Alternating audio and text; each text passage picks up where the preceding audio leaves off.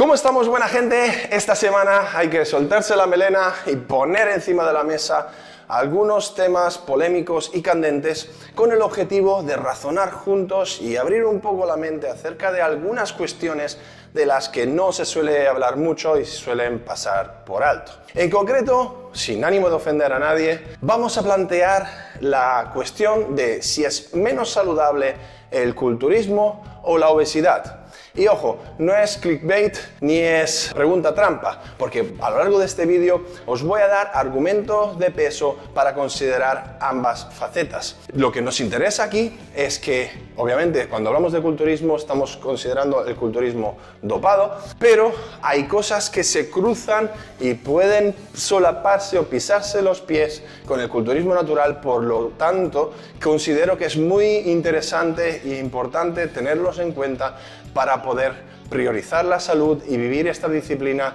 de la forma más sostenible y longeva posible. Así que sin más dilación, espero tu respuesta rápida sobre esta cuestión antes de ver el vídeo y luego te dejo que escuches lo que tengo que contarte. Bueno, antes de entrar en detalles, tenemos que aclarar qué significa objetivamente eso de estar saludable o de qué entendemos por salud. Porque así, de buenas a primeras, si nos imaginamos un tío mazadísimo con los abdominales para afuera, todo petado, con pinta de superhéroe, solo podemos pensar en cosas bonitas y ay, qué guay, me gustaría ser como él, ¿no? Mientras que si imaginamos una persona obesa, solo se nos vienen a la cabeza cosas chungas de que se va a matar y que debería de cambiar sus hábitos. Esto ¿Es realmente así? ¿O igual nos están trampeando y cortocircuitando las neuronas? Vamos por partes. Como indica la Organización Mundial de la Salud, por salud se entiende un bienestar físico, mental, social y no simplemente la ausencia de enfermedad. Por lo tanto, vamos a tratar de analizar cada una de estas facetas comparando un obeso con un culturista de alto nivel. Evidentemente, no, no soy tonto, el impacto de una cosa y la otra a nivel epidemiológico es totalmente distinta. Pues tenemos 825 millones de obesos a día de hoy en el planeta. Os invito a chequear en Worldometer, que es una página web donde se ven estadísticas de todo tipo, además actualizadas al momento, es flipante. Y la cosa más increíble es que prácticamente casi tenemos los mismos millones de obesos que personas desnutridas que pasan hambre. Pero eso es otro tema. La cuestión es que la obesidad es la segunda causa de muerte después del tabaco. Y el tabaco es considerado la primera causa de muerte por adicciones permitidas detrás de las adicciones no permitidas como son las drogas lúdicas y recreativas, que generan muertes súbitas y consecuencias mucho más a corto plazo. Entonces la cuestión es, ¿podrían ser los anabolizantes y el uso de dosis suprafisiológica de un sinfín de fármacos para el aumento de la masa muscular hasta niveles descomunales ¿podría estar considerado dentro de esta clase de drogas al mismo nivel de peligrosidad? Evidentemente, yo no tengo la respuesta porque no existe un estudio epidemiológico a la par que, que existe con el tabaco y la obesidad, pero lo que sabemos es que nadie se muere por fumar o por tener barriguita. Cuando se hablan de causas de muerte, nos referimos a las patologías relacionadas con eh, el sobrepeso, o el consumo de tabaco a largo plazo. Y por lo tanto tiene que ver con los efectos secundarios relacionados con estas situaciones. Entonces, cuando hablamos de fallo cardíaco, fallo hepático, cáncer, ictus, etcétera, etcétera, es evidente que nos vamos a mezclar con toda la epidemiología de estas enfermedades también en la población normal. Pero ¿qué ocurre si echamos un vistazo más detenidamente a nuestro sector en concreto, a la minoría de culturismo competitivo en el cual está totalmente normalizado el abuso de esteroides? Bueno, recientemente hasta el propio Arnold Schwarzenegger hizo un comunicado mostrando su preocupación acerca de que cada vez hay más muertes y cada vez son más jóvenes. Y de hecho, bueno, me ha costado bien poco aquí poneros una lista de 15 culturistas de renombre que han fallecido en el último año, año y medio y antes de los 50 años. Evidentemente, cuando pasan estas desgracias, con todos mis respetos, nadie sale a decir, ah, pues ha sido por eh, usar esto, esto y aquello. Pues porque nadie se muere por usar esteroides, sino por las consecuencias del uso de esteroides, al igual que pasa con las consecuencias de fumar tabaco toda tu vida o con la consecuencia de estar en sobrepeso extremo durante años y años. Entonces, ¿Cuál es la respuesta? Bueno, vamos a analizar qué significa tener salud, vamos a enfocar esto desde otro prisma, vamos a, ver las diferencias que hay entre tener sobrepeso o ser culturista en ámbito social, mental y físico para tener un cuadro mucho más completo y no tan dramático hablando de fallecidos. Por bienestar social nos referimos a la necesidad que tenemos como seres humanos de sentirnos integrados con eh, nuestro entorno y entonces presuntamente una persona obesa o con cada vez más sobrepeso puede encontrarse eh, incómoda en ciertas situaciones como puede ser la playa o según qué tipo de actividades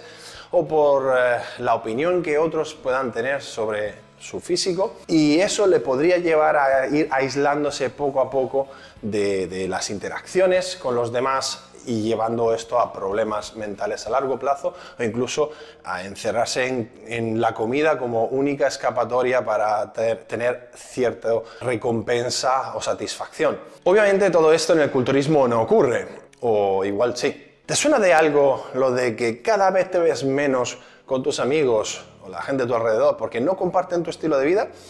¿O eso de, de publicar en redes sociales lo guay que eres entrenando en Navidades como si a alguien le importara? porque los demás no se esfuerzan tanto como tú.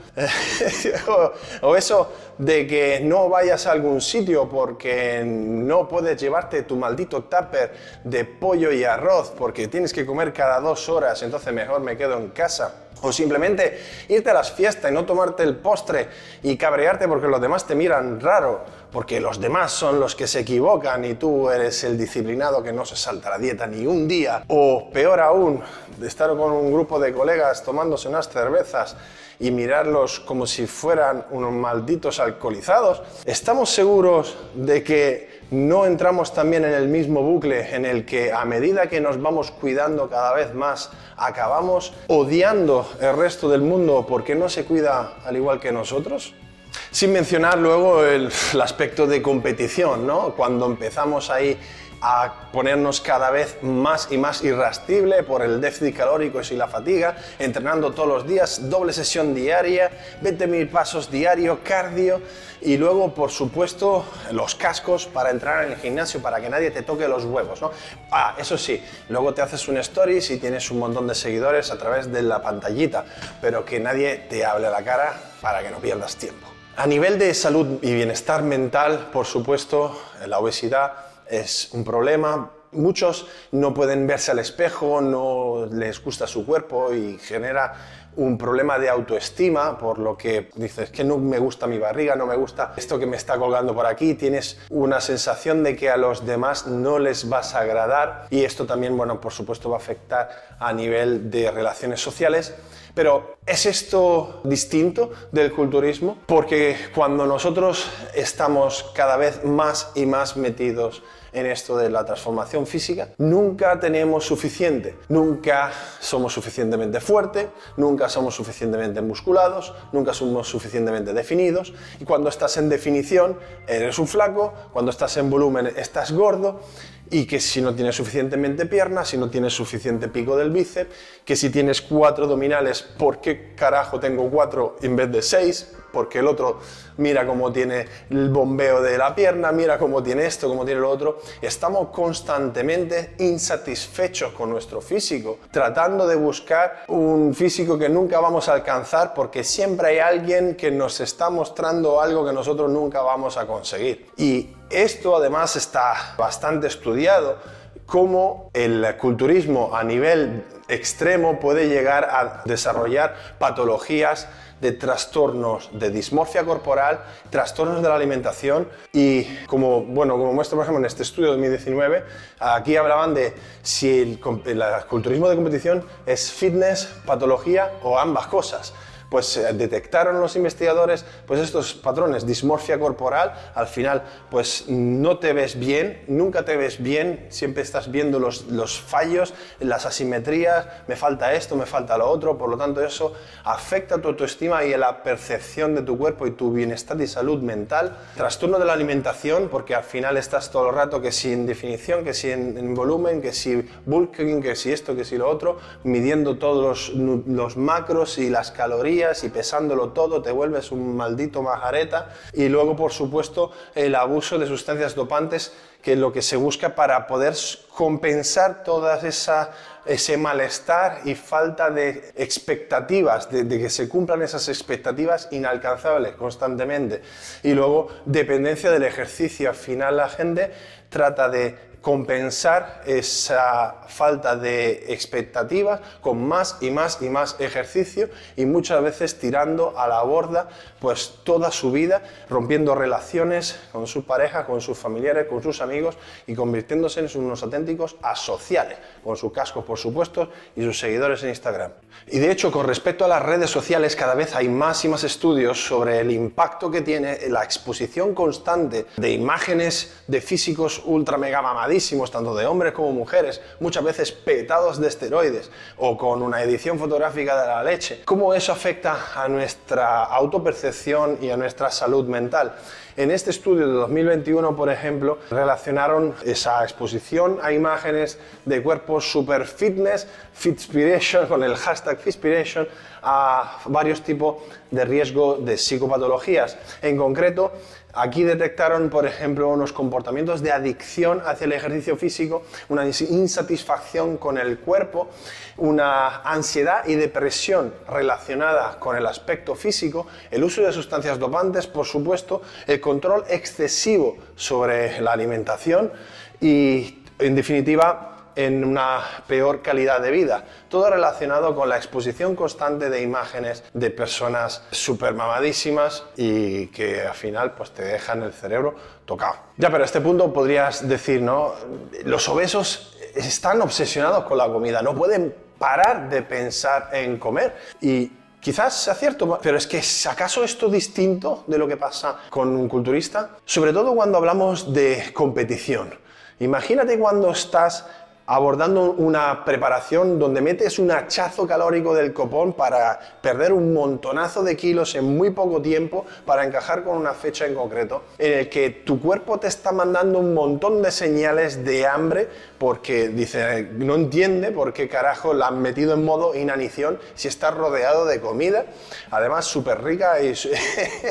y súper jugosa. Entonces, lo que ocurre es que en tu mente no puedes parar de pensar en la siguiente comida. No puedes parar de pensar en lo que no deberías de comer y que te vas a comer después de la competición. Y de hecho, la mayoría de la gente después de la competición se pegan unos atracones que da miedo, y no pueden parar de comer y tienen unos episodios de bulimia y de atracones tremendo, lo cual además les lleva a un sentimiento de culpabilidad, porque es que también nos volvemos adictos a estar definidos, porque te ha costado un montón de esfuerzo y sacrificio cortar el culo y sacar venas en las piernas, porque cuando ves que, que se te empiezan a borrar, te sientes mal y te ves gordo porque te acostumbras a verte cada vez más y más definido, cada vez más y más mamado y nunca estás a gusto contigo mismo. Por lo tanto, al final acabas compensando haciendo más y más ejercicio. Y si tienes una mala comida, lo compensas haciendo más y más ejercicio, intentando gastar más y más calorías.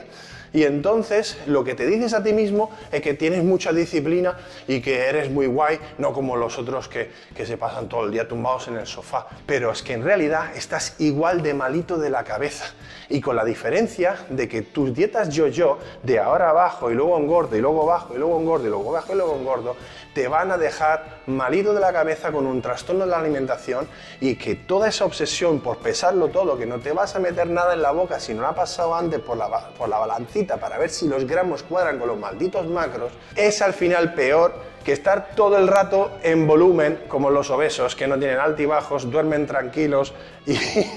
no se preocupan de si se han metido más de esto o menos de aquello. Pero cuando hablamos de salud mental y añadimos el dopaje a la ecuación, tenemos todas las de perder, porque además generan adicción bajo distintas vías. Por ejemplo, los esteroides tienen un efecto directo sobre ciertos neurotransmisores como serotonina, dopamina y también sobre adrenalina y noradrenalina, lo cual respectivamente tienen el efecto de sentirnos como Superman y super a tope y con un montón de ganas de romper el mundo, no pain, no gain. Tienes ahí un fuelle que no veas y claro, cuando luego reducimos la cantidad de la suministración, tenemos el efecto contrario, por lo que empieza la depresión, la apatía, la anedonia, o sea, la incapacidad de experimentar placer, y esto puede durar de 3 a 5 veces el tiempo de suministración del fármaco. Por lo tanto, la gente para evitar esa pesadilla cada vez acorta más y más los ciclos y hasta que bueno, luego terminan por no hacer ciclo y, utilizar de manera crónica, aumentando de manera exponencial pues, todos los riesgos asociados con la utilización de estos fármacos. Si a todo esto además le añadimos la necesidad fisiológica de aumentar más y más las dosis y la variedad de fármacos para poder mantenerse en ese estado, convirtiéndose en auténticos adictos y dependientes de los camellos que te los suministran, pues las cosas se complican sobremanera, además sin tener en cuenta la presión social de toda la gente que cuando dejas de utilizar te está preguntando que a ver si te pasa algo, ¿no? a ver si estás bien, que a ver si has dejado de entrenar, lo cual hace que tengas que seguir haciendo eso de por vida, muchas veces porque tus propias hormonas ya no las produces. Sin embargo, a un obeso, si deja de serlo, se le anima y se le aplaude se le incentiva para que deje de ser obeso o para que lo sea menos. Por lo tanto, aquí hay un problema de feedback, de retroalimentación también, por el cual una persona que es culturista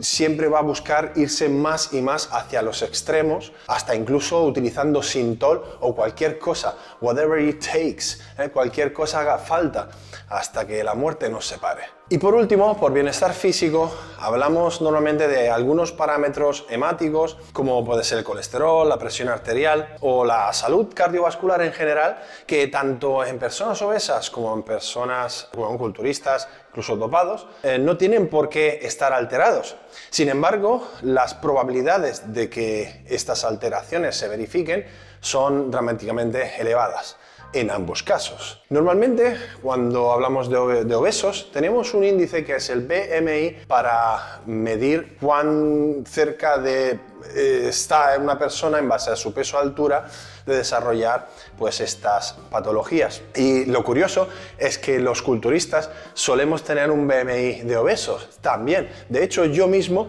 tengo un 32,9 pesando 115 kilos por un 87 y mira que no me he metido en nada en toda mi vida. Y pesar mucho significa que el corazón tiene que estar trabajando mucho más duro todo el rato con respecto a una persona mucho más ligera. Esto en sujetos obesos que tienen también un perfil de colesterol o presión arterial elevado, pues crea un cuadro de propensión a la cardiopatía muy peligroso. Por supuesto, un culturista que utilice esteroides también tienen los mismos problemas, pues los esteroides afectan directamente tanto al perfil del colesterol, el perfil hemático,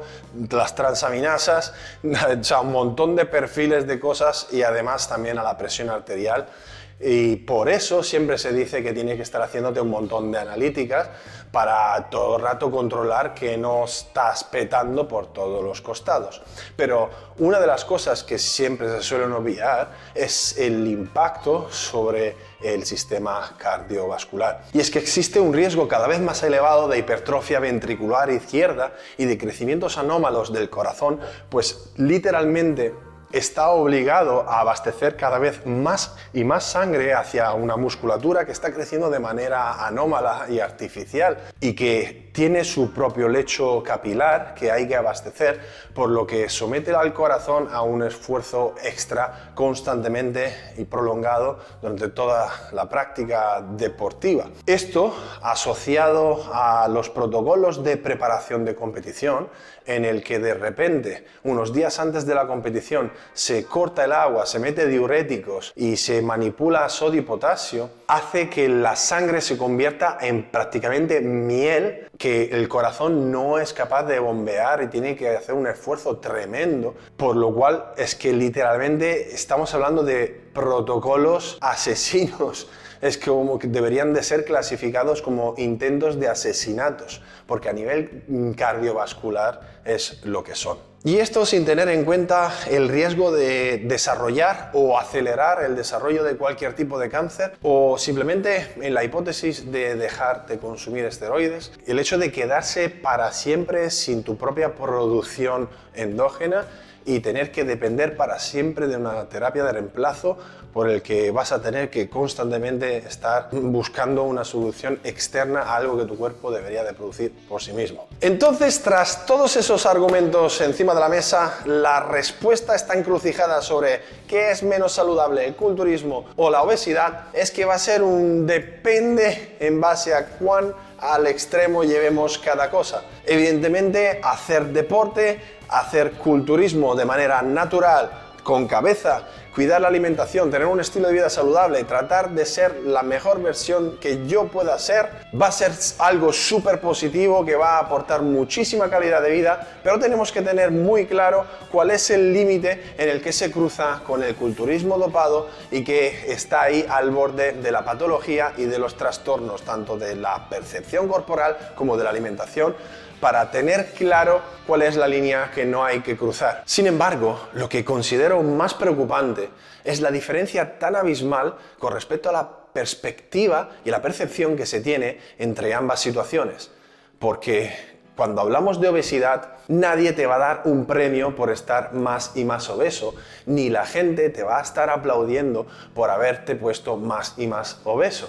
Todo el mundo tiene claro que es una situación que necesita ayuda y de la que hay que salir porque es muy perjudicial para la salud. Sin embargo, en el culturismo tenemos un sistema que premia literalmente al que más mierda se mete en el cuerpo, que da más dinero, alcance y visibilidad al que menos miedo le tenga a perder su salud. Y todo esto aplaudido por todos los que están ahí, chupándose físicos inalcanzables para que se sientan frustrados todo el día con sus propios resultados. Bueno, esto es todo por hoy. Espero que te haya gustado mucho el vídeo y si es así, no te olvides de dejarme una manita arriba. Y a partir de ahora, cuando veas una persona con sobrepeso y en tu cabeza empiece ahí tu vocecita a decir, ah, pues es que no se cuida, es que no es saludable, es que no está bien de la cabeza y un montón de parafernalias, te pares un momento a pensar y a reflexionar y preguntarte a ti mismo, ¿lo que yo hago es saludable?